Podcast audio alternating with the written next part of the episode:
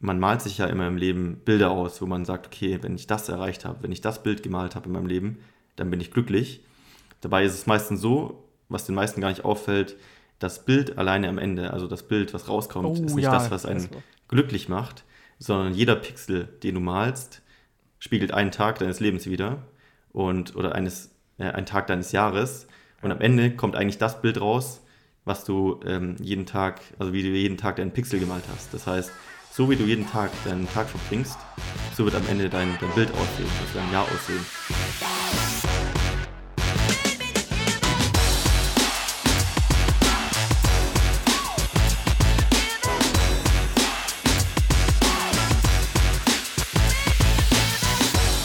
Willkommen zur MBA Hackers Bestseller Show, dem etwas anderen Podcast zum Thema Amazon FBA und E-Commerce. Heute mit einer neuen Folge mit Flipsy. Flipsy, was Moinsen. geht? Was geht? Ja, heute mit äh, einem Thema, was zum Jahresende passt. Denn ja, wie die meisten von uns oder viele kennen es, dass man sich immer fürs neue Jahr etwas vornimmt. Und natürlich als Unternehmer überlegt man so, was möchte man eigentlich das nächste Jahr machen und wie soll so der Fahrplan aussehen. Und ja, da haben der Flipsy und ich schon äh, ein bisschen drüber gequatscht. aufhören, mich Flipsy zu nennen? wie kam eigentlich dieser äh, Name zustande? Flippo? Ich weiß es auch nicht. Also es, ich kriege so viele Namen irgendwie zugeschoben die ganze Zeit und dann wird sich darüber die ganze Zeit lustig gemacht mit Flippo, Flipsy und keine Ahnung was. Also ich weiß auch nicht so. Okay, weiter im Text. genau, und ähm, ja, auf jeden Fall kamen wir auch auf das Thema, beziehungsweise ich habe mich mit dem Thema beschäftigt. Der Philipp hat sich mit dem Thema beschäftigt. Ja. Und ähm, ja, wie kamen wir denn jetzt dazu, den Podcast zu machen? Ähm, ich glaube, wir haben uns einfach über WhatsApp ausgetauscht und ich habe halt irgendwie gedacht, wir haben gerade voll das qualitative Gespräch über WhatsApp, was aber eigentlich voll nervig ist, weil wir uns Memos hin und her schicken. Und dann habe ich mir gedacht, ey, lass einfach aufhören, darüber zu reden und darüber einen Podcast machen. Und äh, es ist einfach immer sinnvoller, das einfach für euch dann mit aufzunehmen. Und natürlich auch, wenn wir uns jetzt eine Stunde so über Podcast, also als Podcast unterhalten, ist es ja viel intensiver mal, weil ihr kennt das wahrscheinlich auch, wer geht mal hin und setzt sich eine Stunde zusammen und spricht quasi eine Stunde lang miteinander ohne eine einzige Unterbrechung. Und das ist halt wirklich wertvoll. Deswegen haben wir gedacht, machen wir das Gleiche und nehmen das einfach direkt mit auf für euch und ihr könnt es dann auch umsetzen und für euch übernehmen. Genau. Also optimal für euch, optimal für uns.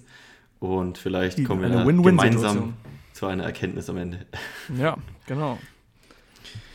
Ja, wie okay. sieht das denn bei dir aus? Ähm, wie sieht das bei mir aus? Ich glaube, wir waren dabei stehen geblieben, dass ich gesagt habe, dass es für mich nicht nur Ziele gibt, sondern, also es gibt für mich drei Arten von Zielen. Also viele sagen immer, ja, ich will das und das erreichen, das und das machen und so weiter. Aber irgendwie muss man das doch nochmal unterscheiden. Und da habe ich halt für mich gesagt, okay, es gibt so, so die genannten, sogenannten, also ich nenne sie Struggle-Ziele. Also ich will nächstes Jahr businesstechnisch das und das erreichen. Ich will den und den Umsatz machen. Ich will zum Beispiel so viele, keine Ahnung, 15 Produkte neu machen oder sechs Produkte auf den Markt bringen ich will ähm, neue Mitarbeiter oder was auch immer. Das sind immer so diese unternehmerischen Ziele, die man sich halt setzt, um ein gewiss, äh, gewisses Endziel zu erreichen, sage ich mal. Ähm, dann die zweite Art, die ich noch so ein bisschen habe, ist so diese Disziplinziele. Also ich will zum Beispiel eine Woche vegan ausprobieren. Ich will einen Monat lang kalt duschen morgens. Ich will Meditation ausprobieren oder einen Monat kein Alkohol, was auch immer. Also es gibt so diese Ziele, wo man sich halt sagt, okay, das will ich nächstes Jahr schaffen, um mich selber auch so ein bisschen weiterzuentwickeln, um neue Dinge auszuprobieren und so weiter. Ähm, und die dritte Sache sind so diese Nice-to-Have-Ziele. Das ist auch, das machen sich, also viele nehmen sich auch diese Ziele vor. Ich will zum Beispiel eine bestimmte Reise machen nächstes Jahr. Ich will ein bestimmtes Land bereisen. Ich will das und das Auto haben. Oder ich möchte irgendwie einen neuen Laptop haben, neue Uhr oder was auch immer. Es gibt ja ganz viele Sachen. So diese Nice-to-Have or Nice-to-Do-Ziele. Und so habe ich halt so gemerkt, hey, das sind alles drei unterschiedliche Ziele. Also einmal dieses Ziel, ich struggle mich auf irgendwas hin, ich möchte den und den Umsatz, die und die Mitarbeiter oder den und den Körperfettanteil oder das und das Körpergewicht, wenn man zum Beispiel abnehmen möchte. Dann gibt es die Disziplinstärken-Ziele, äh, also, also Challenges sozusagen, eine Woche vegan, eine Woche vegetarisch und die Nice-to-Have or To-Do-Ziele. Das sind so für mich drei verschiedene. Ähm, und ich versuche auch alle drei in diesen, also ich habe so verschiedene Kategorien, in denen ich mir als Ziele setze und ich versuche alle drei da überall so ein bisschen mit einzubauen. Das ist so mein Way to go. Das ist mega interessant. Also ich hatte noch nie so, also jeder hat Ziele. Ich glaube, Ziele setzen ist der erste Schritt natürlich, um irgendwie einen Plan zu machen. Ohne Ziele ja. weiß man ja gar nicht, wie man einen jeder, Plan dafür aufstellen soll. Aber ich habe es tatsächlich noch nie so unterteilt wie du, dass ich so gesagt habe, ähm, ja, es gibt verschiedene Arten von Zielen. Ähm, wie ist es bei dir? Sind dir dann manche davon wichtiger oder wie priorisierst du die? Ich glaube, Nee, eigentlich ist es, ich finde, die sind alle so krass unterschiedlich irgendwie. Also ich habe ja, also normalerweise hat man ja so eine große Vision, sage ich mal, ein großes Endziel. Das ist jetzt zum Beispiel äh, Long-Term fünf oder zehn Jahre, was man da so haben möchte oder was man für ein Leben führen möchte, wie es aussehen soll. Und dann bricht man das Ganze herunter, quasi bis auf heute. Und das ist ja so dieses ähm, The One Thing, also was kann ich jetzt genau machen, um dahin zu kommen. Ähm, und um dieses Endziel zu erreichen, muss ich ja nicht nur irgendwie äh, Umsatz machen oder so, sondern ich muss ja auch gewisse andere Dinge tun, um erstmal so weit zu sein. Dazu gehört halt auch Wissen aneignen, Bücher lesen, auch Disziplinssachen machen oder so dieses Thema, also zum Beispiel, ähm, ja, ich weiß nicht, kalt duschen soll gesund sein, sagt man ja immer. Und das einfach mal auszuprobieren. Man muss ja auch gewisse Dinge machen, um sich weiterzuentwickeln. Und ich finde das alles irgendwie, erst diese drei Sachen ähm, in kombiniert sind halt irgendwie dann, finde ich, Motiv Motivationsschübe. Weißt du, was ich meine? Also ich finde es ein bisschen schwierig zu erklären. Vor allem, weil zum Beispiel diese Nice to Do or to have Ziele sind ja eigentlich so diese, das so diese klassische Bucketlist. Ich möchte später das und das Haus haben, ich möchte die und die Reisen machen, ich möchte eine Familie haben mit so und so vielen Kindern und so weiter. Aber um dahin zu kommen, muss ich ja gewisse Dinge erreicht haben. Und das sind diese Struggle-Ziele sozusagen. Verstehst du das? Ja, finde ich mega gut, weil ich glaube allgemein im Leben, auch als Unternehmer, äh, ist es super wichtig, so diese Open-Mindedness zu haben, also wirklich so keine Angst vor falschen Glaubenssätzen, sondern alle immer zu challengen. Und das ist ja so der mit der Teil davon, dass du sagst, okay, ich will mal probieren, wie ist es denn, einen Monat vegan zu sein, wie ist es denn, ja. kalt zu duschen und so weiter. So wirklich solche Dinge auszuprobieren und offen zu sein für sowas und wie ist es denn wirklich zu als Ziele mit einzubringen. kalt zu duschen, kalt zu duschen. Ja, Mann, ja. Wie ist das, wenn man duscht? Finde ich cool. Ähm, also ich habe mir die Ziele meistens ähm, sehr starr eingeteilt in den letzten Jahren und ähm, jetzt letztes Jahr habe ich so ein bisschen angefangen damit, was mir sehr geholfen hat, ähm, meine Ziele nicht mehr so extrem outcome-based zu stellen. Das heißt, viele setzen sich ja irgendwie das Ziel, ich möchte nächstes Jahr, keine Ahnung, 100.000 Euro Umsatz im Monat mhm. machen. Ich möchte ähm, dieses Auto fahren. Ich möchte, ähm, keine Ahnung, Standpunkt X haben. Meinst du greifbare Dinge, die man, die man messen kann? Ja, ich glaube, es ist schon wichtig, messbare Ziele zu setzen, aber nicht outcome-based. Warum? Weil ich glaube, outcome-based Ziele machen einen unglücklich, weil du kommst an den mhm. Punkt dann, wenn du es nicht erreichst, bist du erstens unglücklich und zweitens, wenn du es erreichst, bist du auch nicht unbedingt glücklich, weil in dem Moment, in dem du es erreichst, denkst du eigentlich schon wieder, okay, und was ist jetzt als nächstes dran?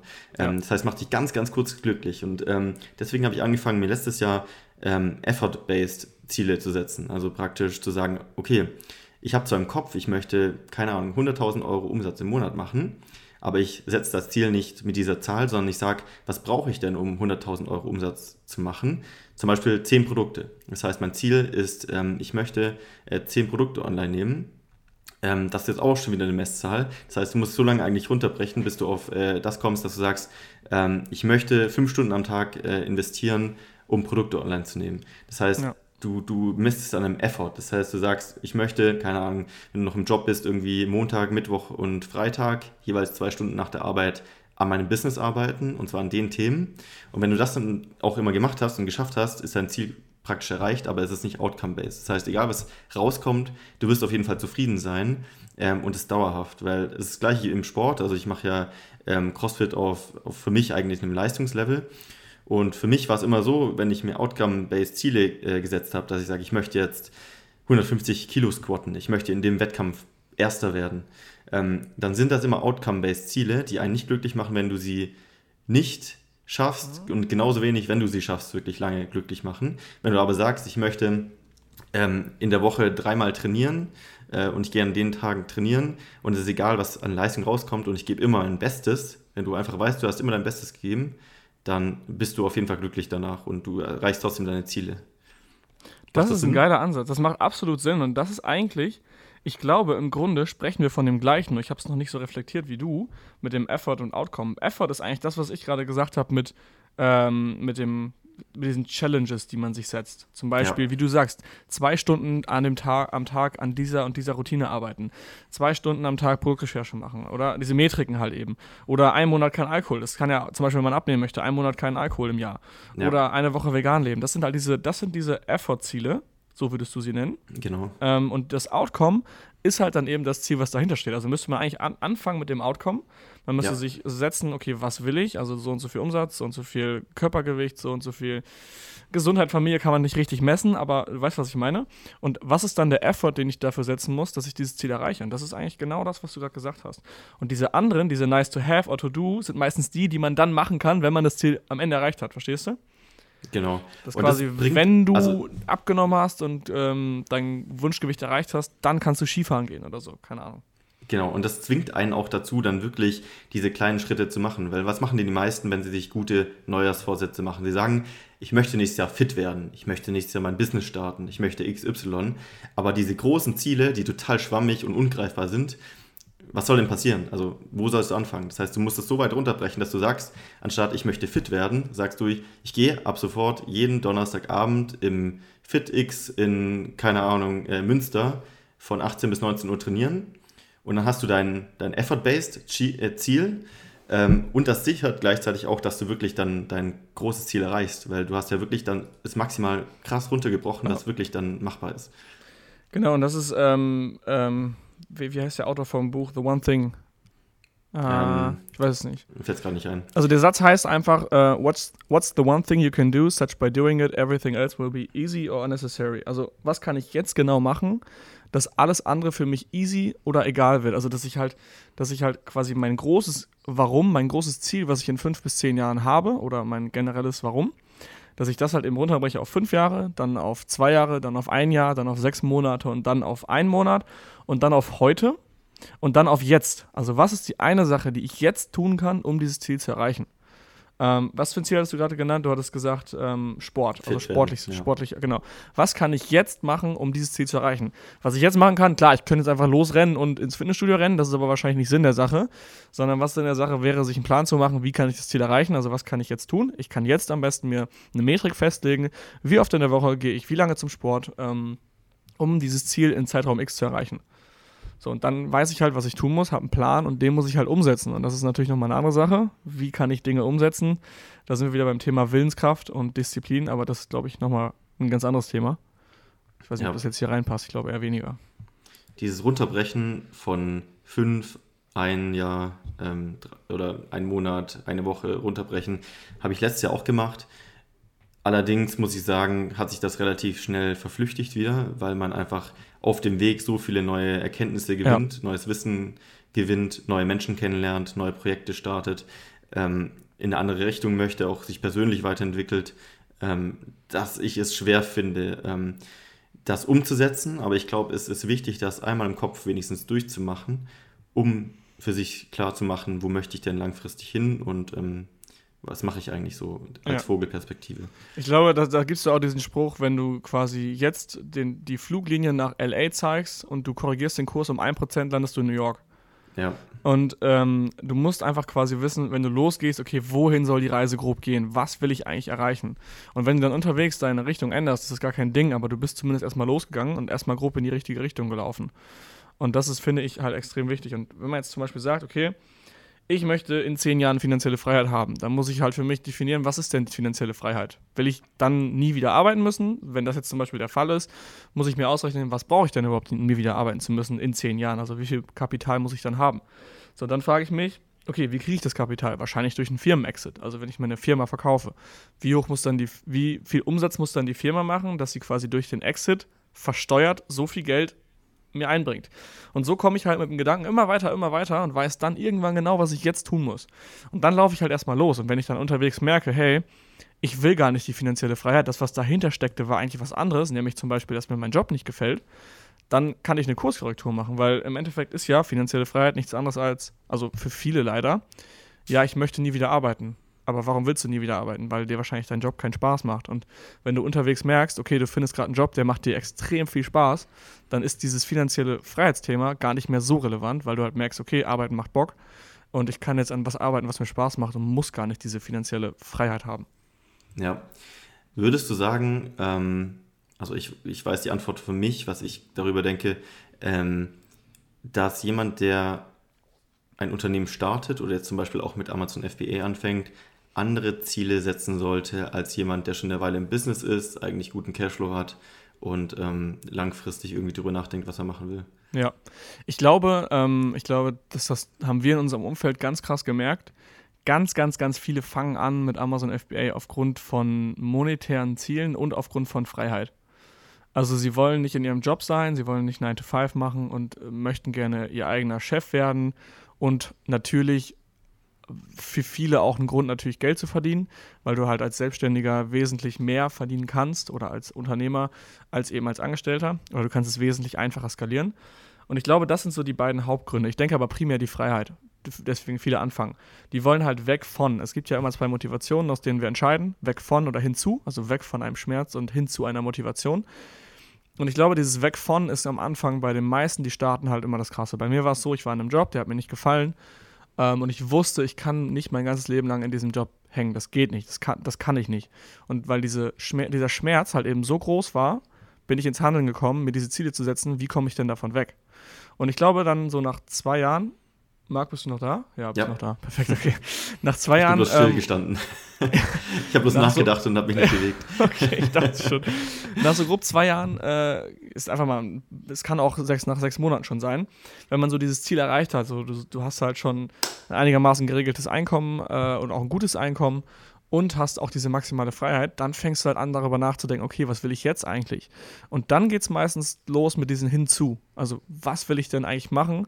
Was bietet möglichst vielen Leuten in meiner Umgebung Mehrwert oder was kann ich tun, um mich glücklicher zu machen und alle anderen auch? Und dann geht es halt meistens nicht mehr nur um sich selber, um finanzielle und Freiheitsziele, sondern dann geht es darum, etwas zurückzugeben, zum Beispiel die Familie zu unterstützen oder ähm, coole Projekte zu starten, bei denen man selber einfach motiviert ist. Und da geht es dann nicht mehr darum, ob man damit Geld verdient. So ja. grob. Und ich glaube, deswegen sollte man, zurück zu deiner Frage, wenn man startet, müsste man halt schauen, okay, was ist erstmal das Wichtigste, was ich will? Warum will ich überhaupt starten? Was ist der Grund? Und irgendwann wirst du das ja erreichen, wenn du gut noch Gas gibst. Und dann kommen halt, stellen dich irgendwann die anderen Fragen. Und das ist halt bei, gerade bei Amazon-Sellern ganz oft der Fall, dass die nach zwei Jahren also deswegen verkaufen auch viele nach zwei Jahren, weil die halt dann merken, okay, ich habe dieses eine Ziel erreicht, was will ich jetzt eigentlich? Wo liegt meine Passion? Und dann finden viele doch ihre Passion woanders äh, und starten ein neues Unternehmen und haben halt Amazon einfach nur als Sprungbrett genutzt, um zu starten. Ja, also ich merke das immer wieder, irgendwie, also wirklich jeder, den ich kenne, der irgendwie an diesen Punkt kommt, wo er sagt, okay, jetzt bin ich eigentlich finanziell unabhängig. Ja. Ähm, vielleicht nicht finanziell frei in dem Sinne, dass ich irgendwie nie wieder arbeiten müsste, aber finanziell unabhängig. Ähm, fragt sich irgendwann, okay, macht das eigentlich noch Spaß, was ich gerade mache? Warum mache ich das aktuell noch? Weil ja. eigentlich bin ich schon am Ziel angekommen. Und was ist das nächste? Genau. Wolltest du noch was sagen? Ähm, ja, ähm, ich glaube auch, dass jemand, der jetzt gerade anfängt, ähm, du hast das neulich zu mir erst gesagt und man sieht, ich bin auch noch immer am Lernen, ähm, man sollte immer die umsatzsteigenden Aktivitäten als erstes machen. Ähm, wir arbeiten ja öfters mal an ähnlichen To-Dos und ähm, hast du, glaube ich, zu mir gesagt, wie, hast, wie, kannst du das immer noch nicht gemacht haben? Das ist doch die Nummer eins Aktivität, die du, du machen solltest. Ja, das war eine Rechnung stellen. Marc musste nur eine scheiß Rechnung stellen, hat aber alles andere zuerst gemacht. Ich denke mir so, Junge, das ist Betrag X, den kannst du jetzt sofort in Rechnung stellen. Du kriegst das Geld, der, der die steht, alles ist gemacht. Und Marc macht erstmal, würde erstmal die Wohnung putzen, Tisch abwischen und die Spülmaschine ausräumen.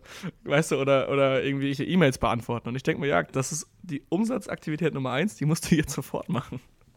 Ja, ja, es ging ja gar nicht darum, dass die Aktivität irgendwie äh, nicht, also irgendwie Angst, Angst davor hatte oder irgendwie es nicht gerne mache, sondern es einfach so, irgendwie hatte ich gerade Lust, was anderes zuerst zu machen. Und, aber das ist der Punkt gerade wenn man am Anfang ist, muss man diese Dinge als erstes machen, sonst, ja. sonst kommst du nicht voran.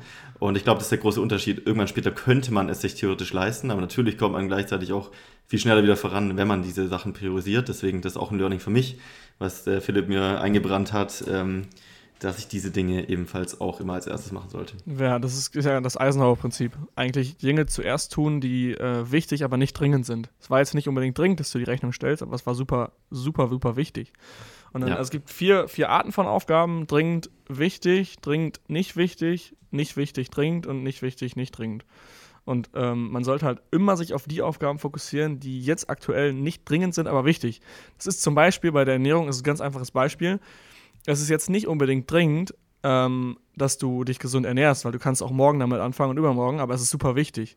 Und wenn du dich nicht dran hältst und wenn du die ganze Zeit das isst, was du gerne möchtest oder die ganze Zeit das machst, was du gerne möchtest, dann wird es irgendwann dringend, weil du zum Beispiel eine Krankheit bekommst oder übergewichtig wirst und dann hast du ein Problem, weil dann gerätst du unter Stress. Und wenn du quasi proaktiv immer die Dinge machst, die aktuell nicht dringend sind, sondern die wichtigen, dann wirst du niemals das Problem bekommen, dass du irgendwie Stau bekommst, dass du eine, eine äh, keine Ahnung, Steuerzahlung bekommst, mit der du nicht recht gerechnet hast, weil es dann einfach nie dringend wird, weil du proaktiv immer gearbeitet hast.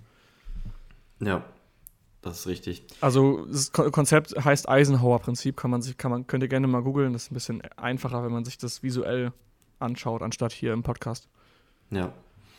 Und ich glaube, ich meine, die meisten kommen eh irgendwann an einen Punkt, wo sie dann vielleicht ähm, praktisch genug Cashflow haben, wo sie sich auch Mitarbeiter leisten können. Das heißt, theoretisch ab diesem Punkt könnte man auch sagen, okay, jetzt konzentriere ich mich auf die Dinge, die mir Spaß machen und versuche die anderen outzusourcen, auch um solche umsatzsteigenden Aktivitäten ähm, stark beizubehalten, aber vielleicht dann nicht selbst machen zu müssen. Also ich könnte mir jetzt jemanden suchen, theoretisch, die die Rechnung für mich stellt, ähm, wenn ich sage, das ist nichts, was mir Spaß macht.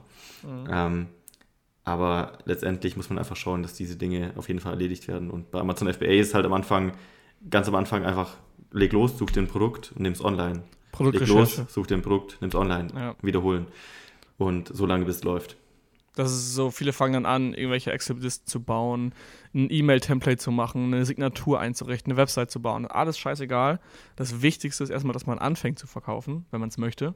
Und da so, darauf sollte man sich halt fokussieren. Das ist halt diese umsatzbringende Aktivität, die halt eben als Unternehmer gerade am Anfang super wichtig ist. Ja, ähm, in welchen Kategorien setzt du denn dir so die Ziele? Also hast du da verschiedene Kategorien oder machst du alles mhm. querbeet oder nur Business? Weil ich meine, es gibt ja viele Säulen, sag ich mal, ähm, die einen persönlich betreffen.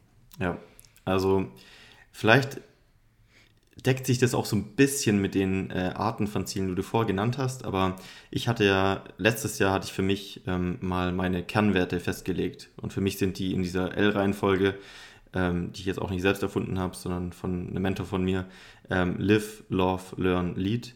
Das heißt, in diesen Themenbereichen, das sind meine Werte im Leben und da möchte ich auch weiterkommen. Das heißt, der Live-Teil deckt solche Sachen ab wie, ich möchte neue ähm, Dinge kennenlernen, neue Länder kennenlernen, neue Menschen kennenlernen, neue Restaurants entdecken, ähm, Spaß haben, neue Aktivitäten und Erlebnisse.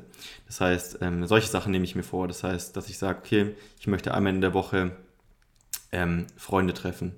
Ähm, ich möchte einmal in der Woche ein neues Restaurant testen. Ich möchte einmal im Monat, ähm, keine Ahnung, irgendwas erleben, was ich davor noch nie gemacht habe, was auf meiner Bucketlist steht.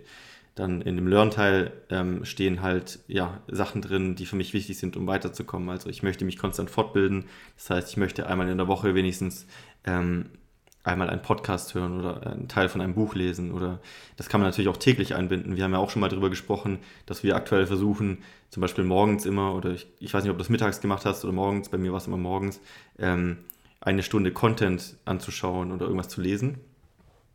Ja. Und ähm, sowas steht da drin. Und in dem Laufteil sind natürlich Familie und Freunde mit drin. Das heißt, ich versuche ähm, ausgeglichen mit all meinen Freunden auch Zeit für diese zu finden, weil man kann immer was im Business machen, du kannst immer arbeiten, aber wenn du es nicht priorisierst oder einteilst, dann wird dieser Laufteil zu, äh, zu gering kommen. Und für mich ist der Lead-Teil auch noch ein Aspekt. Ich möchte einfach in dem, was ich mache, sehr gut sein. Ich möchte andere Menschen inspirieren. Ähm, ich möchte andere Menschen unterstützen, ähm, das zu tun, was sie lieben. Dafür ist auch AMC Hackers äh, oder daraus ist auch AMC Hackers entstanden und der ganze YouTube-Kanal und so weiter. Und ähm, das möchte ich auch fördern. Und dazu muss ich mir natürlich auch Ziele setzen, um zu sagen, okay, wie kann ich das noch verstärken, in diesem Bereich ähm, Aktivitäten zu tun, die das unterstützen. Und so teile ich eigentlich meine Ziele ein.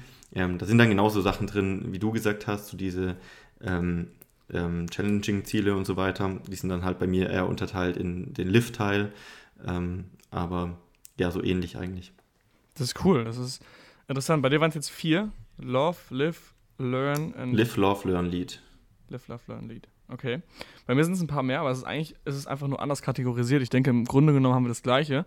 Bei mir ist es halt einmal Business, dann Bildung, dann einmal Erlebnisse, also alles, was ich erleben möchte nächstes Jahr. Ähm, dann Gesundheit, materielles und finanzielles, also was man so greifen kann ans Ziel. Dann Familie und als letztes Liebe, Beziehung und Freundschaft. Und ähm, Das sind halt so ganz klar, bei, beim Business ist ganz klar Umsatz, Mitarbeiter, Produkte, Prozesse, alles, was man halt so an sich ans Ziel setzen kann. Bei Bildung, wie du auch gesagt hast, wie viele Bücher möchte ich lesen, möchte ich Seminare besuchen oder möchte ich Betrag X in Weiterbildung investieren. Ähm, das habe ich tatsächlich noch nie als Ziel gemacht, habe ich aber schon oft gehört, dass viele das machen. Zum Beispiel 10.000 Euro nächstes Jahr in Weiterbildung investieren. Ja. Ähm, dann Erlebnisse, einfach die Sachen von der Bucketlist, weil das Problem ist, wenn du dir nicht vornimmst, also du kannst ja auch als Ziel fest vornehmen, nächstes Jahr möchte ich einen Bungee Jump machen, weil wenn du es dir nicht vornimmst, dann wird deine Bucketlist immer so bleiben und du wirst immer sagen, ja, ich mach's dann, wenn ich mal Zeit habe oder wenn es soweit ist. Aber du kannst die Sachen von der Bucketlist jedes Jahr machen. Das ist umsetzbar. Du musst halt nur eventuell dein Netzwerk mitteilen, was du machen möchtest und dann wird man dir das auch ermöglichen können. Also jetzt nicht unbedingt alles. Wenn du jetzt zum Mond fliegen willst, ist es ein bisschen schwer. Aber die meisten Sachen, die halt eben draufstehen, sollte man sich regelmäßig vornehmen, sonst werden sie halt immer weiter nach vorne geschoben. Dann Gesundheit, auch klar, Ernährung, ähm, habe ich vorhin schon gesagt, Körperfett oder zum Beispiel Körpergewicht. Materielles und finanzielles, ich möchte, keine Ahnung, ein Aktiendepot haben, was so und so groß ist, oder ich möchte Rücklagen bilden, oder weiß ich nicht, also es gibt verschiedene Sachen, die man da sich setzen kann. Äh, und Familie, Liebe, Beziehung und Freundschaft ist auch ganz klar, dass man die äh, pflegt, dass man denen zum Beispiel was schenkt, dass man sich vornimmt, okay, ich mache mit Person X äh, aus meiner Familie eine Reise, irgendwie sowas. Also da kann man sich halt in jeden dieser Kategorien Ziele setzen. Und ihr müsst euch das so vorstellen wie ein runder Ball. Also stellt euch mal ein Kreisdiagramm vor und ähm, das und, unterteilt ihr jetzt in kleine Pizzastücke und jedes Pizzastück hat eine eigene Kategorie. Und je besser ihr diesen Lebensbereich quasi ausfüllt, je mehr ihr da reinsetzt und je zufriedener ihr da seid, desto krasser ist dieses Best, desto mehr ist dieses Pizzastück ausgefüllt von innen nach außen. Und wenn am Ende zum Beispiel dein Business läuft super, da ist, da ist das ganze Ding ist ausgefüllt, aber bei ähm, Gesundheit zum Beispiel, dadurch, dass du so viel gearbeitet hast oder dass du keinen Sport gemacht hast, ist dein Gesundheitsstück der Pizza nur zur Hälfte ausgefüllt. Und, ähm, oder auch zum Beispiel das äh, Familie oder Liebe und Beziehung. Und da muss man sich halt eben so quasi die Frage stellen, dass das, dieser Ball oder diese Pizza kom möglichst komplett gleichmäßig ausgefüllt ist. Es geht nicht darum, dass sie, dass sie komplett ausgefüllt ist, weil arbeiten kann man, oder daran arbeiten kann man immer. Aber es geht darum, dass sie gleichmäßig ausgefüllt ist, weil erst dann kann sie ja, kann dieses runde Diagramm ja vernünftig rollen. Verstehst du das? Ja. Wenn quasi ein Teil mehr gefüllt ist als der andere, dann fängt es an zu haken und dann läuft es nicht rund, das Getriebe. Und deswegen muss man sich halt immer vornehmen, alle möglichen ähm, Bereiche, ob es jetzt Live, Love, Learn, Lead ist oder meine äh, sechs, sieben Bereiche, dass man die halt alle gleich, gleichermaßen füllt, um halt in allen Bereichen des Lebens, also alle Säulen, sag ich mal, ähm, gleichermaßen zufrieden zu sein. Und erst dann kommt halt dieses Glück. Weil sonst steckst du alles in ein Thema. Das kennt man auch von vielen, die stecken alles ins Thema Business, aber haben dann halt einfach, weiß ich nicht, in anderen Bereichen weniger. Die erleben nicht so viel, haben ihre Bucketlist voll mit Sachen, die sie gerne machen möchten, aber kommen einfach nicht dazu. Und das bringt halt im Endeffekt dann auch nichts. Das ist ein mega cooles Bild. So hatte ich es ähm, mir jetzt noch nie vorgestellt. Ich hatte ein anderes, äh, eine andere Metapher dafür. Also ich habe mir immer gesagt, oder habe das auch mal so ähm, gesagt bekommen, man muss sich immer vorstellen, alle Prioritäten, die du im Leben so setzt, sind praktisch wie ein Ball, den du versuchst zu jonglieren. Du kannst halt nur maximal ein paar äh, oder eine bestimmte Anzahl an Bällen jonglieren. Du kannst sagen, ein Ball ist zum Beispiel mein Unternehmen, ein Ball ist meine Familie, ein Ball ist meine Gesundheit, ein Ball ist ähm, mein Hobby zum Beispiel und du kannst versuchen, die alle gleichmäßig hochzuwerfen, zu jonglieren. Aber sobald du anfängst, einen Ball höher zu werfen, zum Beispiel wenn du sagst, ich möchte mein Business priorisieren, im Vergleich zu allen anderen, dann fallen dir die anderen manchmal runter und bekommen eben Risse. Das heißt, du musst schauen, die Sachen, die dir wichtig sind, musst du immer gleichzeitig hochwerfen oder gleichmäßig. Weil ähm, das Ding ist, ähm, diese Bälle bekommen eben Risse. Wenn du jetzt ähm, deine Familie jahrelang vernachlässigst, wird es schwer, diesen Ball zu reparieren, also die Beziehung zu reparieren. Wenn du ah, jahrelang deine Fitness vernachlässigst, wird es mega schwer, deine Gesundheit zu reparieren irgendwann. Die Risse sind einfach schon da. Das heißt, du musst immer schauen, dass du es gleichmäßig hochwirfst. Und ähm, deswegen auch noch, natürlich habe ich vorher gesagt, es ist wichtig am Anfang, das Business zu priorisieren und die Umsatzaktivitäten. Ähm, und das ist auch wichtig, um da hinzukommen erstmal. Aber so langfristig gesehen muss man einfach mal aus diesem Hassel ausbrechen und schauen, was ist mir noch wichtig. Weil die Besonderheit in dieser Metapher ist, der Umsatzball ist keine Glaskugel, äh, die eben Risse bekommt, sondern eine Gummikugel. Und die kannst du so oft fallen lassen, wie du willst. Wenn du weißt, wie es geht, kannst du immer wieder ein Business starten. Hingegen deine, deine Gesundheit, deine Fitness oder deine Familie oder deine Freunde, die kannst du nicht so einfach reparieren. Und das fand ich sehr interessant. Und so habe ich dann auch angefangen, andere Teile meines Lebens stärker zu priorisieren. Ähm, ja, da muss man ein bisschen drüber das nachdenken. ist richtig, richtig geil. Also das finde ich noch, gerade, oder die Kombination aus den beiden, das finde ich richtig geil mit den Bällen, die runterfallen und dann Risse bekommen. Damn. Ja. Damn, Marc. Ähm, aber richtig cool. Und das ist ja auch, glaube ich, von dir, also wie ich es erfahren habe, auch so ein Learning von diesem Jahr so ein bisschen, ne? Dass du Mhm. so ein bisschen angefangen hast, andere Sachen noch mehr zu priorisieren. Tatsächlich von letztem Jahr. Also ich habe das angefangen, ähm, ich habe mir diese Jahresplanung genau vor einem Jahr gemacht, auch mit diesen Bällen. Äh, und habe das eben komplett wirklich runtergebrochen in fünf Jahre, drei Jahre, ein Jahr, bis auf Wochen. Ähm, habe aber jetzt gemerkt für mich, okay, das war zu krass für mich, weil sich einfach viel zu viel verändert. Aber wichtig ist, diese Prioritäten weiterhin im Kopf zu behalten und ähm, die auch dann dementsprechend zu priorisieren. Und was für mich ähm, da eine, eine gute Lösung dafür war, weil das sagt sich so einfach, ja, priorisier, priorisier es einfach. Es ist nicht so einfach, alles gleichzeitig zu balancieren und alle Lichte, äh, alle, alle Bälle in der Luft zu halten. Ähm, deswegen muss man sich, glaube ich, um diese Ziele und Prioritäten ein bisschen Routinen bauen. Hast du da mal drüber nachgedacht, dass du praktisch versuchst, um diese Ziele Routinen zu bauen? Also klassisches Beispiel, wenn du sagst, ich möchte fit werden, dann sagst du, okay, ich möchte einmal in der Woche ins Gym gehen, um dieses Ziel zu erreichen, also wieder effort-based. Und dann zu sagen, meine Routine ist, jeden Donnerstag, 18 Uhr, gehe ich ins Gym, no matter what. Ja. Ich glaube, diese Routinen setze ich mir nur bei Dingen, die mir generell äh, nicht so einfach fallen. Also das ganze Thema Familie, Freundschaft, das fällt mir so einfach. Also am liebsten würde ich das den ganzen Tag halt machen. ähm, nur dann würde ich halt nicht mehr arbeiten. Und dann muss ich mir halt zum Beispiel für die Arbeit halt eben solche Ziele setzen. Zum Beispiel. Oder auch Content, was, was du vorhin gesagt hast. Jede Stunde, äh, jeden Tag, also von Montag bis Freitag, von 13.30 bis 14.30 mache ich eine Stunde Content. Dann lese ich halt ein Buch oder schaue irgendwelche Videos und bilde mich weiter. Ähm, was Fitness angeht, ja, das muss man aber nur machen, bis man halt eben eine, eine, eine Routine aufgebaut hat. Also generell, Willenskraft brauchst du ja nur, bis halt eine Aktivität in, in, in Routine übergegangen ist. Also viele, die anfangen wollen mit Fitness zum Beispiel oder mit Sport generell, die oder laufen gehen wollen, die brauchen am Anfang immer so extrem viel Motivation, um halt loszugehen. Du hast halt am Tag, musst du dir vorstellen, ein begrenztes Töpfchen an Willenskraft. Und jedes Mal, wenn du eine Aufgabe machst, die für dich Willenskraft bedeutet, äh, benutzt, zum Beispiel laufen gehen, wird dieses Töpfchen immer leerer. Und am Ende ist es halt leer und dann kannst du abends zum Beispiel, kriegst du nichts mehr geschissen, was irgendwie Willenskraft erfordert.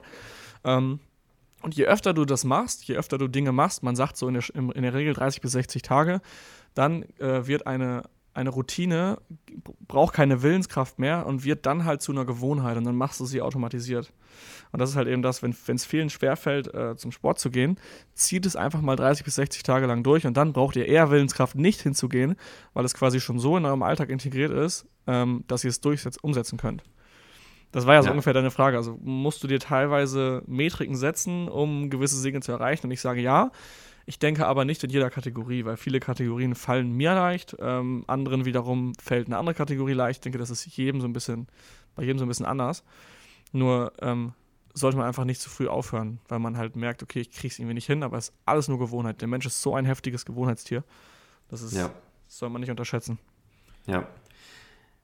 Gebe ich dir auf jeden Fall recht. Ähm, ich glaube, es ist auch bei Sachen wichtig, die einem halt vielleicht keinen Spaß machen, hast du ja schon gesagt. Ja. Ähm, und dass man es vielleicht einfach, also was, was ich mal gelesen habe, ist, dass man eben Dinge, die einem keinen Spaß machen, die man aber in sein Leben integrieren möchte, ähm, langfristig, ähm, ich glaube, auf einer 1%-Basis anfangen soll. Das heißt, wenn du jetzt sagst, ich möchte ab sofort irgendwie jeden Tag meditieren und du versuchst dich zu zwingen, jeden Tag eine Stunde zu meditieren, weil das dein Ah, langfristiges ja. Ziel ist, dann wirst du nach drei Tagen abbrechen, weil du keinen Bock mehr hast. Äh, Ja. So ging es mir zum Beispiel. Dann habe ich gesagt, okay, ich möchte es trotzdem probieren. Eine Stunde packe ich nicht, das, das zieht mich komplett äh, aus, aus dem Ding raus, irgendwie aus dem, aus dem Tag und danach bin ich äh, mehr Matsch als äh, sonst irgendwas, ähm, weil es anstrengend ist und mir eigentlich aktuell noch keinen Spaß macht. Ich starte mit einem Prozent. Also ich fange vielleicht wirklich bloß mit drei Minuten an oder so oder mit fünf Minuten Mhm. und dann steigere ich das äh, Stück für Stück und so könnte man auch mit Sport anfangen. Viele versuchen dann direkt so einen krassen Trainingsplan zu machen und hassen es und hat, Ja. haben keinen Bock mehr und sind ständig müde. Stattdessen könnte man einfach sagen, okay, heute starte ich mit fünf Liegestützen. Nicht mehr, einfach nur Ja. fünf Liegestützen. Nächste Woche mit zehn, dann gehe ich mal laufen, dann mache ich langsam einen kleineren Plan, bis man wirklich so, schon so in der Routine drin ist, dass man am Ende den großen Plan machen kann. Das ist halt wie beim Hausbauen. Du baust ein Haus, stellst einen Ziegelstein nach dem anderen und erst der Stein an sich, der macht nichts aus. Diese einmal fünf Liegestützen machen nichts aus. Aber erst wenn du es halt 5000 Mal hintereinander machst, dann äh, macht es halt eben was aus und auf einmal steht da ein riesiger Palast. Und ähm, ich habe letztens das Hörbuch Master Your Day gehört und da ging es eben genau darum, was du gerade gesagt hast, dass quasi äh, da ging es auch um Meditation, das war ein gutes Beispiel jetzt. Ähm, da hat er auch gesagt, ich will jetzt jeden Tag eine Stunde äh, meditieren. Das schaffst du vielleicht drei Tage, dann hast du absolut keinen Bock mehr.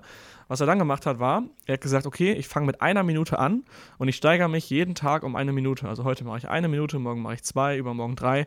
Und die ersten paar Tage denkst du dir, ja, was soll ich jetzt hier eine Minute meditieren? Aber du gewöhnst dich so langsam daran, so langsam und stetig, dass du halt eben dann über Zeit diesen Palast sozusagen baust und dass du dann über 60 Tage lang auf einmal äh, eine Stunde meditieren kannst. Ich meine, eine Stunde ist, finde ich, sowieso ein bisschen zu lang, aber dafür habe ich auch zu wenig Erfahrung in dem Bereich äh, Meditation. Aber zum Beispiel, wenn man jetzt sagt, zum Sport gehen, ich fange mit fünf Liegestützen an, dann mache ich irgendwann zehn, dann mache ich 15, dann mache ich daraus drei Sätze, dann äh, nehme ich mehr Übungen dazu und so weiter. Und irgendwann ist man dann drin und hat auch Bock. Ja, auf jeden Fall. Ähm, hast, wolltest du was sagen? Ich habe sonst eine Frage an dich. Schieß los. Was hältst du von äh, Zielepartnern? Also Stefan Merath sagt das ja äh, bei Der Weg zum erfolgreichen Unternehmer. Äh, ich gebe dir zum Beispiel, ich sage jetzt mal Betrag X, 5000 Euro oder so am Anfang des Jahres, sage dir mein Ziel, was für ein Ziel ich erreichen möchte. Zum Beispiel, ich möchte einen Monat lang ab jetzt vegan leben. So, gib dir 5000 Euro und jetzt bist du quasi mein Zielepartner und du kontrollierst jetzt, ob ich das umsetze. Und erst wenn ich dieses Ziel umgesetzt habe und meinen mein Plan umgesetzt habe, bekomme ich das Geld von dir zurück. Also das Geld ist ein Druckmittel, man kann natürlich auch mhm. andere Druckmittel nehmen, aber. Ähm, ich finde, das kann Sinn machen, wenn man der Typ dafür ist. Also ähm, Zielepartner finde ich zum Beispiel cool, wenn es motivierend ist. Ähm, meistens sind solche Sachen aber irgendwie so auf, auf negativen Sachen aufgebaut. Also zum Beispiel ähm, jemandem 5000 Euro zu geben und zu sagen, ähm, ich ziehe das durch, dann ist das so, eine, so ein Druck, so eine Angst eigentlich, das zu verlieren. Ja, stimmt. Ähm, genauso, wenn man zum Beispiel sagt, irgendjemand hatte das mal so formuliert, ähm, dass äh, man zum Beispiel, wenn man das Ziel nicht erreicht, was man sich aufschreibt, 1000 Euro an eine Partei spendet, die man absolut hasst. Ja, genau, das war, ich wollte es nicht in die Spitze treiben, das war eigentlich das Konzept, ja. Genau, und äh, solche Sachen habe ich noch nicht gemacht, weil ich es irgendwie zu negativ belastet finde. Äh, also so zu viel negative Energie drumherum um das Ziel. Was ich aber cool finde zum Thema ähm, Zielepartner ist das, was Chris gemacht hat ähm, mit Jan zusammen. Ich weiß nicht, äh, ob du das mal mitgekriegt hast. Nee, die haben sich ja, glaube ich, ein Jahr lang oder noch länger jeden Tag äh, per WhatsApp geschrieben, was sie heute erreichen wollen und haben dann am Abend wieder gefragt, hast du es gemacht oder nicht? Ah, okay. Und das dann praktisch komplett durchgezogen, um sich wirklich zu committen, jeden Tag ähm, die Sachen zu erledigen. Und das finde mhm. ich cool, wenn man so zusammen versucht, irgendwie seine Ziele zu erreichen. Das müssen nicht die gleichen Ziele sein, mhm. aber es gibt einem so einen Austausch und so eine Motivation, weil man kennt es ja so, man, an manchen Tagen steht man auf und hat nicht so richtig Bock. Aber wenn du dann aus Routine jemandem schreiben, schreiben musst, ähm, heute mache ich das und das, das sind meine One Things heute oder mein One Thing ähm, und am Ende musst du es halt gemacht haben, sonst äh, fragt dich der andere, warum hast du es nicht gemacht, dann ja. machst du es vielleicht eher. Ah, das ist interessant. Das ist cool. Ich finde das richtig gut, vor allem auch generell über seine Ziele zu sprechen, um halt andere darüber zu informieren. Das macht immer so einen finanziellen Druck. Wenn du jetzt bei Instagram in deine Story postest, dass du in den nächsten zwei Wochen zwei Kilo abnehmen willst, dann, äh, oder, ja. nee, pass auf, noch besser, dass du in den nächsten zwei Monaten keinen Stück Alkohol trinken willst und du postest ja. das in deine Story, dann machst du das nicht. Oder wenn du es machst, dann äh, willst du es sowas von geheim halten, weil es dir sowas von unangenehm ist. Ähm, so ein Commitment ist eigentlich gar nicht schlecht. Das muss jetzt natürlich nicht die Instagram-Story sein, dafür ist halt so ein Partner ganz gut. Hier zum Beispiel im Büro findet jeden Morgen ein Stand-up-Meeting statt. Das heißt, die treffen sich hier alle im Besprechungszimmer und sprechen zehn Minuten im Stehen darüber, was sie heute vorhaben. Und erzählen sich das einfach nur und die anderen nehmen das halt gegenseitig auf und beschnacken sich da kurz. So, und am nächsten Tag machen die das halt wieder. Und wenn du halt dann fünf Tage lang die ganze Zeit das Gleiche vor dir her sagst, was du machen willst, dann fällt das irgendwann halt auf und dann fragen die anderen so, hey, sag mal, wie lange arbeitest du denn daran schon? Kommst du gar nicht voran? Das ist halt auch so eine Art Commitment, genau das, was du gerade sagtest, als Telefonat machen die halt eben als Stand-up-Meeting hier. Das ist eine coole Idee. Ja, richtig gut. Ich hatte auch mal jemanden gefragt, einen alten Kollegen von mir, der hatte mit dem Rauchen aufgehört und hat schon mehrmals versucht gehabt, und hat es dann wirklich geschafft, war dann irgendwie, glaube ich, jetzt, ich glaube, mittlerweile ist er schon jetzt zwei Jahre lang oder so rauchfrei. Und er meinte zu, äh, zu mir damals, weißt du, Marc, wie ich es geschafft habe? Ich habe jedem davon erzählt, dass ich aufhören zu rauchen. Ja, das ist so geil. Und dann hat es geschafft, weil er wollte sich nicht die Blöße geben, irgendwo hinzugehen, zu rauchen, dann ähm, sich anzuhören, hey, du hast doch gesagt, du hörst auf. Da kannst du es echt in die Insta-Story packen. Ja, wobei das auch schon wieder zu indirekt ist. Wenn man jemandem persönlich erzählt, hey, ich höre auf zu rauchen, ich meine es voll ernst, ist nochmal emotional, glaube ich, aufgeladener, als wenn man es einfach so als Insta-Story rausschickt. Das finde ich aber auch, da ist das Umfeld wieder so krass wichtig. Also da gibt es ja auch so viele, die sagen, ach komm, red doch nicht und bla und ja. du machst es doch eh nicht und so weiter. Und äh, gerade bei Alkohol äh, im jungen Alter ist es wirklich oft so, dass dann halt gesagt wird, ach komm, das machst du doch eh nicht, jetzt komm mit und so, du bist voll der Langweiler und so weiter. Und dann zieht dich die Gruppe halt wieder mit. Wenn du da halt ein geiles Umfeld hast, äh, was dann sagt, alles klar, ich feiere das und ich unterstütze dich, dann ist, glaube ich, die Erfolgsrate ziemlich, ziemlich hoch. Ja, man sollte es vielleicht nicht seinen rauchenden Kollegen sagen. Ja. Die versuchen natürlich, äh, sich selbst äh, irgendwie so das gute Gefühl zu bewahren und dass der andere wieder anfängt zu rauchen, weil sie sich sonst selbst schlecht fühlen und sonst mhm. keinen Raucherbuddy mehr haben, mit dem sie die Pause verbringen können. Ja. Also da muss man natürlich aufpassen, wem man Ziele erzählt, ja, das ist richtig. Auch so das typische Beispiel, ich glaube, jeder kennt das, der irgendwie gesagt hat, ähm, ich starte jetzt ein Unternehmen, ich fange mit FBA an. Wie viele Menschen haben zu dir am Anfang gesagt, was für ein Schwachsinn, funktioniert eh mhm. nicht, komm mit lieber mal mit saufen oder keine Ahnung. Ja, also ja, genau. kennt jeder, glaube ich, auch Familie und Freunde. Ja, das ist wirklich am Anfang äh, nicht so ein. Da, da habe ich tatsächlich auch ganz wenig drüber gesprochen, weil ich halt eben nicht wollte, dass äh, das runtergeredet wird. Deswegen habe ich es einfach komplett äh, im, äh, ja, im engen Kreis, sage ich mal, nur erzählt und einfach gar nicht drüber gesprochen, weil ich halt einfach nicht wollte, dass irgendwer seine Meinung dazu sagt. Ja, Weil's für muss mich man aufpassen, dass man sich die Sachen dadurch auch nicht kaputt machen lässt. Ja. Das ist ganz wichtig. Was hältst du denn von Vision Boards? Du hast ja, glaube ich, öfter mal schon welche gebaut. Also vielleicht kannst du auch kurz erklären, was das ist. Ja. Ähm, da hatten wir auch kurz drüber gesprochen. Also ich habe ein Vision Board. Ich finde nur beim Vision Board schwer, wann will ich das haben? Also was für einen Zeitpunkt soll das widerspiegeln? Ein Vision Board ist eigentlich, ähm, dass ihr quasi versucht, euer Leben zu verbildlichen in der Zukunft. Also ich sage jetzt mal, in 20 Jahren soll mein Leben so und so aussehen. Und da packt ihr dann, versucht ihr alles genau, so genau wie es geht, auf ein Board zu packen. Also ja, es ist sehr schwer bei Personen. Bei Personen fängt es eigentlich schon an. Familie, da finde ich es so schwierig, ein Stockfoto zu nehmen von der Familie, weil das, da, da, kann man sich so null mit identifizieren. Da müsste man halt schon ein Bild von sich selber nehmen und seinen Freunden und vielleicht sogar seiner Familie.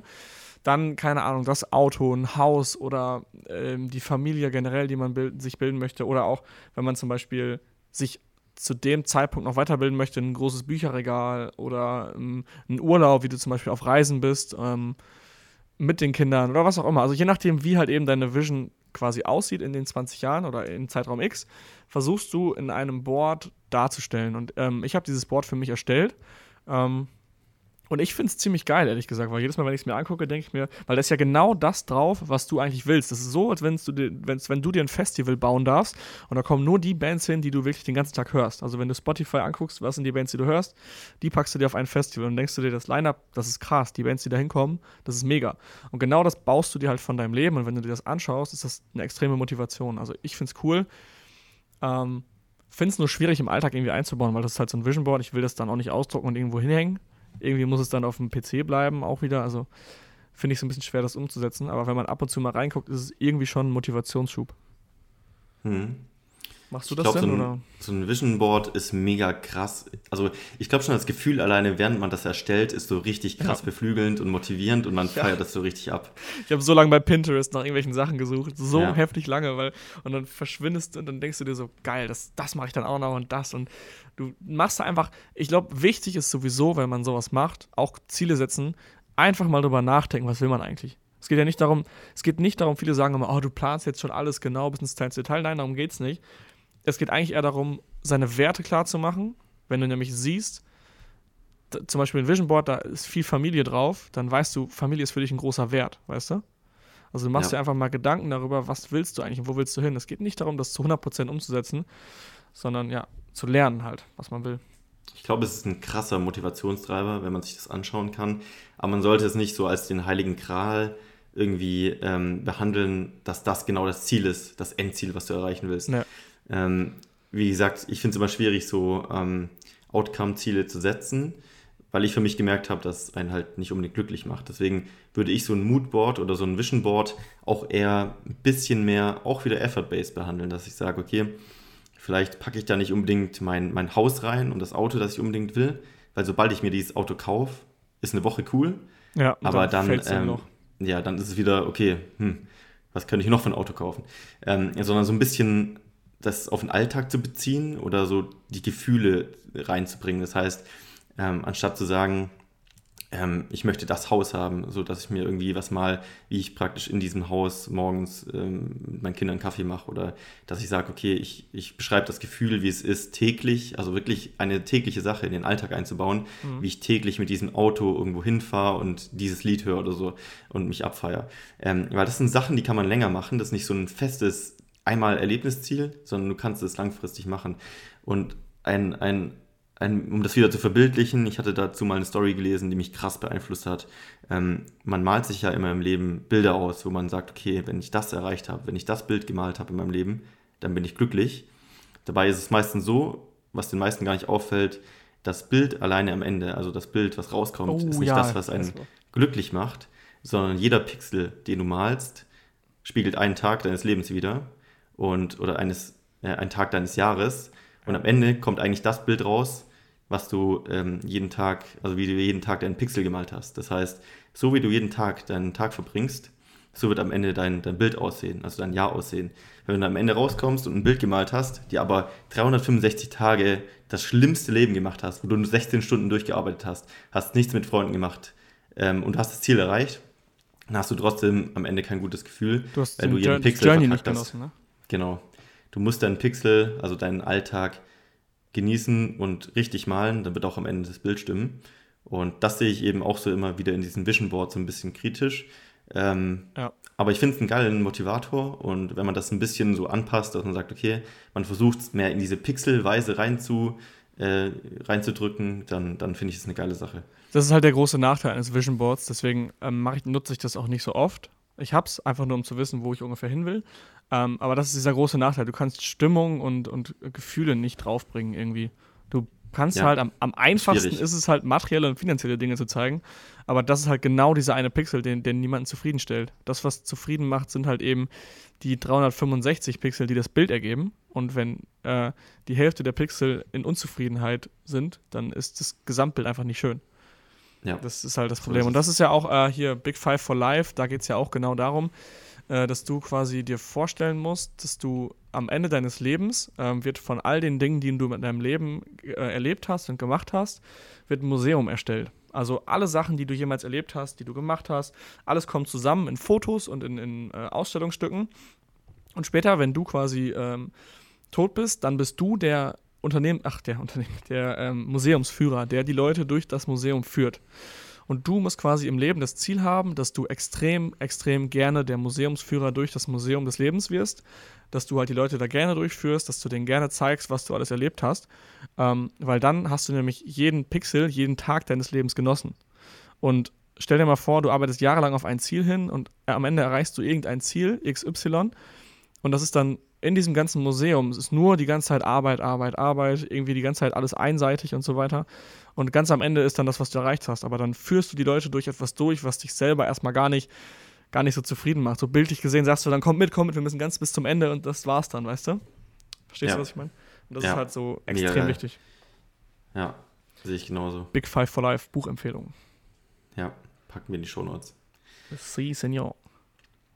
Ja, es ist so. immer, also das Problem ist immer, ähm, also ich möchte es nicht so einseitig sagen, aber ich glaube, es ist extrem wichtig, diese Hustle-Phase zu machen, wenn du was erreichen möchtest, weil es funktioniert nicht anders.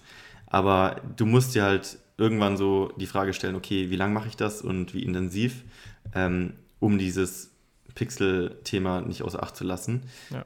Aber klar, du kannst nicht irgendwie sagen, okay, ich möchte zwar mein Ziel erreichen, ähm, ein FBA-Business schaffen, aber ich möchte jeden Tag äh, mein, mein komplettes Life, Good Life leben, dann ja, das geht nicht. wird das schwierig. Da kannst du ja auch wieder den Pixel, dann nimmst du halt das, den, das Lebensbild, wenn du zum Beispiel im Schnitt, keine Ahnung, wirst 80 Jahre oder so, nimmst du halt 80 Pixel und wenn du davon zwei Jahre lang dein äh, Business aufgebaut hast und vielleicht ein bisschen mehr gearbeitet hast, dafür aber alle, alle anderen 78 Pixel in grünem Licht sind, also, aber gut, das ist auch wieder eine falsche Annahme zu sagen, wenn du einmal dein Business hast, dann wird alles schön, weil das auch wieder schwierig ist. Aber im Grunde genommen sollte man natürlich auch nicht die ganze Zeit Good Life machen, man könnte auch mal durchziehen und ein bisschen mehr machen, um halt hinten raus dann sich eventuell eine Freiheit zu verschaffen, die viele eben nicht haben.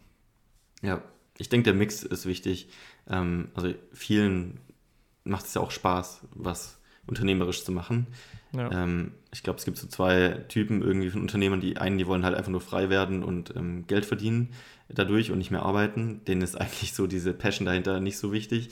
Ich persönlich, ich würde gar nicht an, nichts anderes machen wollen. Also ich, ich habe schon Webseiten gebaut, als ich keinen Cent dafür bekommen habe und ich habe es abgefeiert ohne Ende. Ähm, einfach nur, weil ich es geil fand. Und ich würde immer das machen. Und das ist dann auch mein Pixel, so wie ich ihn haben will. Ich Ja. möchte acht Stunden am Tag das machen, was ich geil finde. Und das ist auch Arbeiten. Ähm, aber für andere vielleicht nicht. Und da muss man halt dann überlegen, wie viel Zeit ist es mir wert, diesen Pixel äh, in der Farbe anzumalen, die mir vielleicht nicht so gefällt. Ja, und vor allem, wenn man zum Beispiel nur von montags bis freitags lebst, hast, lebt, hast du halt von sieben Pixeln, sieben Tage die Woche, hast du halt fünf Pixel schwarz. Und Ja. zwei sind dann grün. Und in diesen zwei musst du dann versuchen, alles reinzuquetschen. Und deswegen auch wieder das Grundbild stimmt dann auch wieder nicht am Ende des Jahres. Ich habe dir noch gar keine Frage gestellt heute. Hast du das gemerkt? ich dir auch nicht, glaube ich. Du willst dir Fragen Das Weg- Du willst nicht, dass ich dir Fragen stelle, weil sie alle hart sind. Es war aber auch sehr, sehr deep heute schon. Also, Ja, ist so. Ich finde das Thema richtig geil. Also, also meine Fragen sind auch die. Ja, so, so tief würde man sich nie über das Thema unterhalten, außer in diesem Podcast. Deswegen Außer bei einem. Bier abends in Thailand. Ja, das vielleicht Pool. auch. Das, das, Das richtig. Das war auch letzte, letzte Nacht in Bali, als ich mit Joe und Jan dann nochmal im Pool war, kurz vor meiner Abreise. Da hatten wir das heftigste Gespräch im ganzen Urlaub, weil ich halt, wir alle wussten, so, yo, ich hau morgen ab. Und dann haben wir im Pool einfach zwei Stunden lang, wir waren so verschrumpelt, aber wir hatten so ein geiles Gespräch, weil wir halt eben mussten, weil wir wussten so, yo, äh, morgen geht es nicht mehr. Ähm, okay, ich habe mehrere Fragen, die sind irgendwie alle so ein bisschen deeper. Es ist also passend zum Thema auf jeden Fall. Lass uns mal anfangen mit, äh, für welches Ereignis in diesem Jahr bist du am dankbarsten? Wahrscheinlich kannst du da gar nicht so schnell einen raushauen, aber vielleicht kannst du ja eine Sache sagen, für die du dankbar bist dieses Jahr. Alle Menschen, die ich kennengelernt habe. Oh, geil. Ja. Alle Menschen, Und das ist, das ist tatsächlich jedes Jahr immer das, wo ich denke, krass, wie viele coole neue Menschen ich kennengelernt habe und wie viel, also Mehrwert mir das gebracht hat, gleichzeitig den anderen auch, wie viel geile Zeit wir verbracht haben zusammen, ähm, wie langweilig es wäre, einfach immer noch, ähm, ja, mit den, also ich mag es gerne mit den gleichen Menschen abzuhängen. Also ich habe auch äh, sehr gute Freunde, mit denen ich ständig was machen möchte. Ähm, ich brauche jetzt nicht ständig neue Leute, aber es ist trotzdem geil, einfach neue Erfahrungen zu teilen und davon Ich darf mir auf die. Schulter klopfen, glaube ich, weil ich, du hast mich dieses Jahr kennengelernt. Yeah. Richtig, ich habe es euch auch schon gesagt. Ich habe gesagt, Ja. ähm, danke für das coole Jahr mit euch. Ja. Und ähm, das echt hat mich mega. auf jeden Fall sehr bereichert. Geil. Wie ist bei dir? Ähm, am dankbarsten. Eigentlich bin ich komplett unfassbar dankbar für das, was ich mache. Also ich glaube, jeden Tag denke ich einmal daran, wie dankbar ich dafür bin. Das ist nicht gelogen. Ich bin wirklich extrem dankbar dafür. Aber das ist halt nicht eine Sache, für die ich am dankbarsten bin. Das ist schwierig zu sagen. Das sind wieder die 365 Pixel, an denen ich dafür dankbar bin, sozusagen. Ja, Ähm, also es verschwindet auch nicht. Ich habe mir echt gedacht, so nach, es verschwindet nach ein paar Jahren, aber ich muss sagen, ich bin jetzt drei Jahre, mache ich das jetzt schon und das ist nach wie vor wie an Tag 1, denke ich mir, Junge, ist das geil, dass ich das erleben darf so. Ähm, aber wenn ich ein Erlebnis erzählen müsste, wäre das mein Rollerunfall in Thailand, der mir so krass die Augen geöffnet hat. Erstmal, wie geil es ist, dass man ohne Schmerzen schlafen kann. So, ich habe in diesem Bett gelegen, ich hab, mir tat alles weh, ich konnte mich nicht bewegen. Ich war siebenmal, äh, habe ich ja schon erzählt, siebenmal musste ich ins Krankenhaus mir die Verbände neu machen lassen. Ich konnte nicht schlafen, ich konnte mich nicht umdrehen. Es ging einfach gar nichts. Und in diesem Moment hat es mir so krass die Augen geöffnet, wie heftig dankbar wir eigentlich dafür sein können, dass wir ohne Schmerzen schlafen können und laufen können und alles sowas. Und äh, ich bin ja auch auf den Kopf gefallen. Äh, das hört sich geil an. ich bin echt auf den Kopf gefallen und habe da einen, zum Glück einen Helm getragen und das hat mir einfach so krass die Augen geöffnet, ähm, dass es schnell vorbei sein kann und dass wir glücklich sein können, dass wir einfach gesund sind. So, das war halt ein, ein krasses Learning dieses Jahr auch. ja. Das ist ein Punkt, den wir noch gar nicht so richtig erwähnt hatten. Dankbarkeit, der sollte auf jeden Fall in eine Routine rein und immer wieder. Absolut. Das ist das Problem, wenn man. Zielen hinterher rennt, vergisst man halt, ähm, ich glaube, der Podcast wird ein bisschen länger, aber ist mir jetzt egal. Ähm, wenn man Zielen hinterher rennt, dann hast du ganz oft dieses Problem mit der Dankbarkeit. Du denkst immer, du hast nicht genug. Ja, Also du willst unbedingt Ziel XY erreichen, aber das gibt dir ja eigentlich das Gefühl, dass du jetzt noch nicht das hast, was du willst. Und deswegen ähm, auch bei mir fest morgens integriert einfach mal drei Sachen überlegen, für die man dankbar ist. Und das sollte keine Sache sein, die außergewöhnlich ist, sondern es sollte damit anfangen, dass du Kaffee trinken kannst, der vom anderen Ende der Welt für dich hergeschifft wird und der in deine Senseo-Maschine gesteckt wird und wo heißes Wasser rauskommt und du dann auch noch einen Schuss Milch reinpacken kannst und diesen Kaffee morgens trinken kannst, dass du ihn schmeckst. So, also die Kleinigkeiten, dass du dafür halt mal dankbar bist, weil das bringt dich ganz schnell auf den Boden der Tatsachen zurück so krass einfach, wenn man drüber nachdenkt, was alles passiert sein muss, um dass du diesen Kaffee trinken darfst. Ja. Heftig. Ja, dieses Dankbarkeitsthema finde ich krass. Also ich hatte auch lange dieses Dankbarkeitsjournal, kann ich jedem empfehlen, das mal zu testen. Ich mache es aktuell nicht mehr, ähm, aber dafür versuche ich immer mal wieder, ähm, mir das in, ins Gewissen, nicht ins Gewissen, ins Gedächtnis zu rufen. Ja. Ähm, und ich habe ja schon, habe ich dir ja auch schon erzählt, ähm, ich schaue gerne mal so Netflix-Dokus an. Steht auf meiner Liste für heute Abend. Ja, und ich hatte, ich hatte die letzten Tage so eine ähm, Serie über den Zweiten Weltkrieg geschaut. Der Wendepunkt des Zweiten Weltkriegs. Kann ich nur empfehlen. Ähm, erstens, um mal ähm, so den Geschichtsunterricht nachzuholen, weil ich habe damals in der Schule da nicht aufgepasst, war so langweilig erzählt, dass man das nicht lernen konnte. Ähm, so habe ich wirklich mal verstanden, was da passiert ist. Und ähm, ich finde es einfach so krass, was das für eine Zeit war, was da passiert ist was für, für ein, für, ja, was für ein Drama das war und wie krass äh, schlimm das alles gewesen ist, da kann man nur dankbar danach sein. Und ja. solche Sachen schaue ich gerne an, um mich wieder ein bisschen auf den Boden zu bringen und alles zu relativieren. Alle deine Probleme sind so egal danach. Das ist ja. so krass. Du bist einfach, du bist einfach ein, ein, ja, im Endeffekt, dann guckst du dir deine Sachen an, mit denen du dich beschäftigst und denkst dir so, what the fuck? Ja. So, wie kannst so. du und dann, das ist halt dann wieder dieses Thema Dankbarkeit, was einen so krass dankbar macht, wenn du sowas ja. siehst, dass es dir halt eben nicht so geht, sondern dass du einfach alles hast, was du brauchst. Eigentlich dass immer, wenn du dich darüber unterhalten können. Immer wenn, wenn du dich über irgendwas aufregst, eigentlich, ich habe so zwei Sachen, die ich äh, mir immer sage. Äh, das eine ist, ähm, ähm, wird dich das, wirst du in, an diese Sache in fünf Jahren noch dran denken und wird es dich noch irgendwie interessieren? Und in den meisten Fällen ist es so, es ist so belanglos, dein Problem gerade. Du wirst so, nicht du mal meinst, wenn du Probleme einen hast, Gedanken oder? verschwenden daran. Wenn du dich irgend, über irgendwas aufregst, keine Ahnung, jemand hat dir die Vorfahrt genommen oder irgendwas läuft im Business schief oder so, ja. wirst du dann nochmal jemals dran denken? Und wenn nicht, und wahrscheinlich nicht, also warum solltest du daran denken, dass dir heute jemand die Vorfahrt genommen hat, dann ist es sowas von egal und du brauchst gar nicht drüber nachdenken.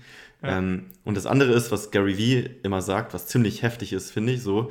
Ich glaube, er sagt es noch krasser, aber für mich habe ich so gesagt, ähm, du könntest heute sterben oder du könntest morgen sterben. So, ja. alle deine Probleme, scheiß drauf, ist so egal.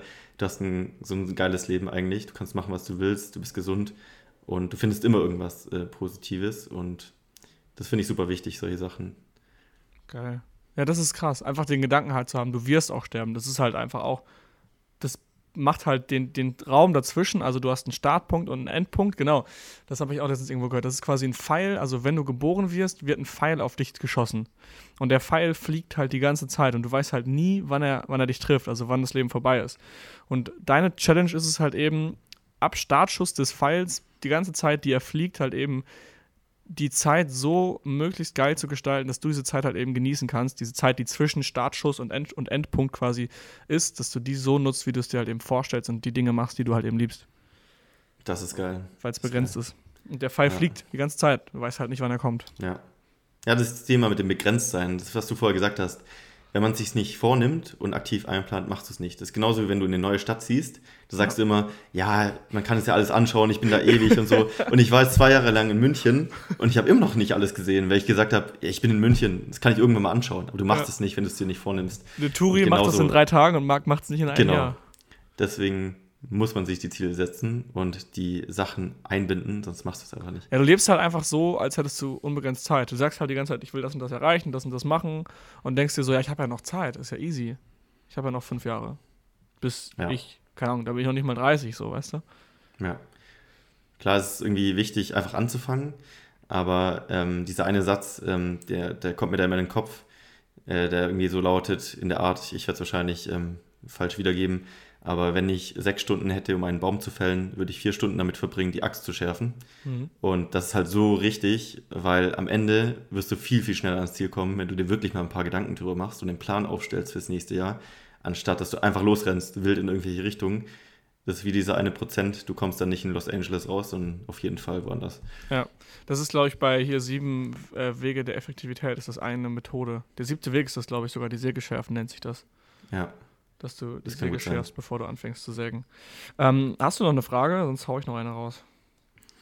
Ähm, eine Frage hätte ich noch an dich. Ähm, eigentlich das Gegenteil von dem, was du vorgefragt hast. Gibt es was, was du so in deiner Zielsetzung bereust, was du, wo du sagst, hm, das hätte ich anders machen sollen? Ähm, bereuen nicht, aber anders machen. Das, du hast gerade die Frage noch so gedreht, dass ich darauf doch noch eine Antwort habe. Ähm, ich habe, man sagt ja immer, setz dir große Ziele, think big, mach alles möglichst riesig und so weiter. Aber dann frage ich mich, habe ich mich halt gefragt, wofür eigentlich? Also warum? Und ich habe halt die letzten zwei Jahre mir immer so riesig krasse Ziele gesetzt und habe die halt dann natürlich nicht erreicht, weil man sagt ja immer 10x, also 10x deine Ziele, verzehnfach sie und äh, dann wirst du nämlich dich zwingen, darüber nachzudenken, wie du halt eben da hinkommst. Und ich habe irgendwie gemerkt, dass mich das nicht so krass triggert. Also es kann sein, dass es für andere gut funktioniert, für mich halt eben nicht. Ich habe mir extrem hohe Ziele gesetzt, dieses Jahr, letztes Jahr. Ähm, und natürlich war ich auf dem Weg dahin re- erfolgreich, aber ich habe halt eben nicht dieses Ziel so erreicht, wie ich es mir gedacht habe. Und jetzt will ich halt eben für nächstes Jahr ein Ziel setzen, was halt schon hoch ist, aber trotzdem machbar. Und ich weiß genau, wie ich da hinkomme. Also ich weiß jetzt schon, wie ich da hinkomme. Ich muss nicht erst noch mh, tagelang darüber auf, äh, nachdenken, sondern ich kann jetzt direkt loslegen, mein Ziel für nächstes Jahr zu erreichen. Das ist wie dieser eine Stein, den ich lege. Ich lege einen Stein nächstes Jahr und nicht zehn direkt auf einmal. Und für mich ist das Learning einfach, ähm, überschätze nicht, was du in einem Jahr schaffst und unterschätze nicht, was du in zehn Jahren schaffst. Also ich will mir jetzt anfangen, Ziele für nächstes Jahr realistisch zu setzen, also für Short-Term und auf Long-Term, auf lange Sicht wirklich große Ziele. Da kann man auch wegen mir dieses 10x machen. Aber auf Short-Term versuche ich es jetzt mal mit einem realistischen Ziel. Kann auch sein, dass ich nächstes Jahr im Dezember dann äh, hier im Podcast sage, es war scheiße, ich muss doch wieder große Ziele setzen. Aber das werde ich auf jeden Fall jetzt mal so ausprobieren. Ziemlich nice. Ich glaube, ich habe mich komplett ausgeschüttet. Was hast du? Ich habe mich komplett ausgeschüttet jetzt an, äh, an Planung und äh, Ideen. Äh, mir fällt gerade nichts mehr ein, Ach so, äh, an, an Sachen, die du machen willst oder was? äh, die ich dich fragen könnte Ach oder so, die die ich du mich- könnte. Ach so, okay, pass auf, einen habe ich noch. Ähm, das wird nämlich spannend, weil jetzt geht es um Priorität. Wenn du nur ein Ziel für nächstes Jahr setz- setzen darfst und ähm, ja, umsetzen wäre ein bisschen schwierig, aber wenn du nur ein Ziel setzen darfst, welches wäre das? Good life. Wenn ich nur ein Ziel setzen dürfte, wäre es, dass ich gleichmäßig alle meine Kernwerte versuche auszuleben. Das ist gut, gut auf den Punkt gebracht. Das ist wie, diese, wie dieser Ball, der rollen muss wahrscheinlich dann. Ja. Wenn, Okay. Also wenn ich das Jahr abschließe und sage, ich habe keines meiner Kernwerte vernachlässigt, egal was rausgekommen ist, Ja. egal was ein Outcome, dann bin ich glücklich. Es ist so wichtig, eigentlich mal seine Werte zu wissen. Also, ähm, da gibt es ein Buch drüber, mir fällt der Name nicht ein gerade. Da geht es darum, äh, seine Werte erstmal rauszufinden und dann vor allem die Werte in eine Reihenfolge zu bringen. Ja. Weil das größte Problem ist eigentlich, wenn du dich nicht entscheiden kannst, dass äh, zwei deiner Hauptwerte im ähm, Widerspruch zueinander stehen. Ja.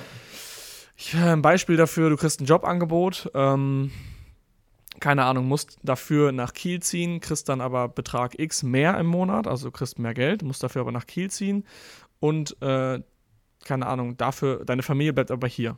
So, das sind das ist eine Entscheidung, die ist schwer. Du musst jetzt überlegen, okay, nehme ich dieses mehr Geld und opfer dafür quasi die, den guten Draht und das, dass ich jeden Tag meine Familie sehe. Und zum Beispiel, da gibt es bestimmt Personen, die anfangen zu überlegen. Also ich wüsste für mich klar, was ich mache, weil ich meine Werte kenne. Aber manche wüssten zum Beispiel, müssten dann super lange überlegen und fangen an, da richtig krass zu grübeln. Aber ähm, das ist halt nur, weil das zwei Werte sind, die im Widerspruch stehen. Der Wert Familie und der Wert Geld. Ähm, ja gut, Geld und Familie ist, ist ein doofes Beispiel, weil das eigentlich klar ist. Oder weil viele wahrscheinlich. Selbstverwirklichung oder Karriere oder so. Selbstverwirklichung und Karriere, genauso. Oder Freiheit und Karriere. Wenn du jetzt sagst, okay, du ähm, kriegst mehr Geld, musst aber dafür dann nach Kiel ziehen. Musst immer in Kiel sein, immer da arbeiten. Dafür darfst du nicht mehr frei arbeiten, also nicht mehr da arbeiten, wo du willst, kriegst aber mehr Geld. Und wenn zum Beispiel auf deiner Werteliste Freiheit ganz oben ist, musst du gar nicht anfangen zu überlegen, sondern du weißt, okay, Freiheit ist mein größerer Wert. Und wenn ich immer meine Entscheidungen anhand meiner Wertetabelle quasi treffe, treffe ich immer die richtigen Entscheidungen, muss gar nicht darüber nachdenken. Weil wenn ich dann mich für, für diesen Job entscheide, wo ich mehr Geld bekomme, bekomme ich zwar im ersten Augenblick mehr Geld, vielleicht mag finanzielle, ähm, vielleicht mögen finanzielle Mittel auch in der Werteliste weit oben sein, aber Freiheit steht zum Beispiel darüber, bist du langfristig eher unglücklicher. Ja, Prinzipien sind, glaube ich, sehr wichtig und da spielen ja. diese Kernwerte einfach krass mit rein. Ich glaube, wir finden kein Ende heute, wenn wir so weitermachen. ja, ist auch ein Thema, worüber man so lange reden könnte. Und es gibt so viele ja. Ansätze und so viele Sachen, die wir auch schon probiert haben. Deswegen, ähm, ja, ist ein sehr spannendes Thema. Das führen wir auf der Vacation weiter in LA. Auf jeden Fall. ja, ich habe auch, glaube ich, keine Frage mehr für dich. Beziehungsweise doch eine, aber die hebe ich mir, glaube ich, auch für nächste Folge. Okay. Was würdest du sagen, sollte jetzt ein Zuhörer als erstes machen, wenn er jetzt sein nächstes Jahr planen soll? Wenn er sein nächstes Jahr planen sollte und ähm, Freiheit steht dabei und äh, vor allem auch Netzwerk, Freunde und so weiter, so wie es bei dir zum Beispiel ist, also das für dich das geilste Learning war, dieses Jahr neue Leute kennenzulernen, dann würde ich ähm, bei AMC Hackers mal vorbeischauen. Einfach mal für 1 Euro das Angebot in Anspruch nehmen. Wir haben es nicht mehr lange. Tatsächlich planen wir gerade den äh, Relaunch in Anführungsstrichen und werden das 1 Euro Angebot bald nicht mehr machen. Dementsprechend könnt ihr jetzt für 1 Euro nochmal bei uns reinschauen, äh, im Netzwerk teilhaben. Wir werden im Anfang nächsten Jahres schon uns direkt in Münster treffen, machen dann wieder ein Meetup. Äh, du lernst Leute kennen, du bist mit Gleichgesinnten in einer Gruppe, kannst dich mit denen austauschen, ähm, vor allem auch auf einem hohen Niveau austauschen. Lernst Menschen kennen, kannst lernen, wie du auf Amazon verkaufst und wie gesagt, guck einfach mal rein. Das wäre jetzt so das Erste, was ich machen würde. Und du? Das klingt gut, da bin ich dabei. Geil, dann treffen wir uns. Alles klar, Marc. Das war die letzte genau. Folge dieses Jahres oder machen wir noch eine? Vielleicht machen wir noch eine, schauen wir mal. Ähm, wir müssen ja auch noch den Ausblick machen für 2020. Ach stimmt, das kommt im Frühjahr. Was geht ähm, nächstes Jahr? Da wird auch einiges äh, noch sehr interessant sein, aber das, das dann in der nächsten Folge. Ich glaube, heute schießen wir mal ganz kurz äh, über die Stunde drüber raus und ja. dann reicht das auch. Alles klar, dann wünsche ich dir einen geilen Abend und ein geiles Wochenende. Genau, allen noch frohe Weihnachten und ähm, Happy New Year. Genau. Macht's gut. Ciao, ciao.